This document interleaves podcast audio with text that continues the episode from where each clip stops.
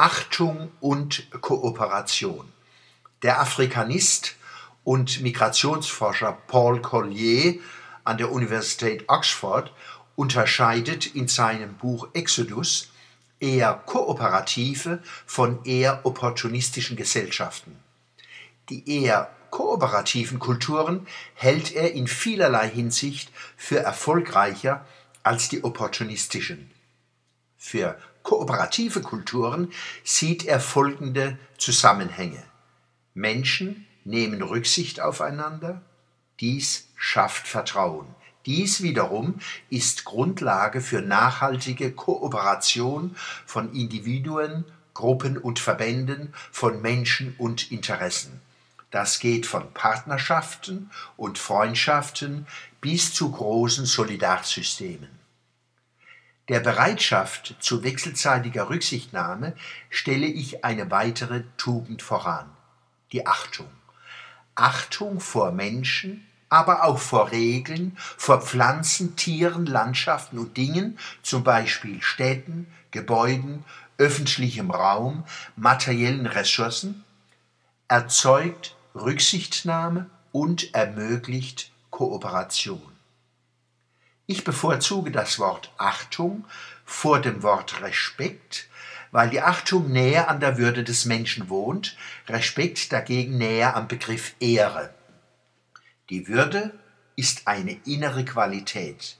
Die Achtung vor ihr ist das Herz humaner demokratischer Zivilisation. Die Ehre dagegen ist nach außen gerichtet, angeheizt durch soziale Kontrolle und Angst. Das Ehrengegockel beruht oft auf männlichen Unterlegenheitsängsten. Den Tatbestand Ehrenmord gibt es. Ein Würdemord ist nicht einmal denkbar. Den Müttern und Vätern des Grundgesetzes sei Dank heißt es in der Verfassung des deutschen Volkes, die Würde des Menschen ist unantastbar und nicht die Ehre des Macho ist unangreifbar.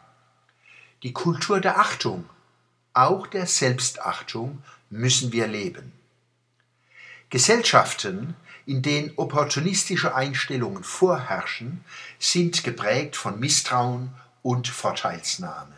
Kulturen dieses Musters tun sich schwer mit Solidarität und Kooperation jenseits von Familie, Clan und Stamm.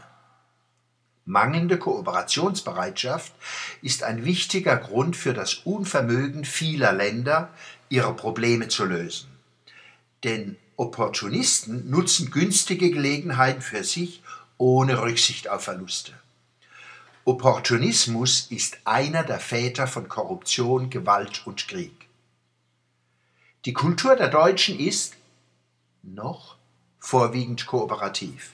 Die Vereinigung von Ost und West seit 1989 ist bei allem Lamento ein Glanzstück kooperativer Kultur.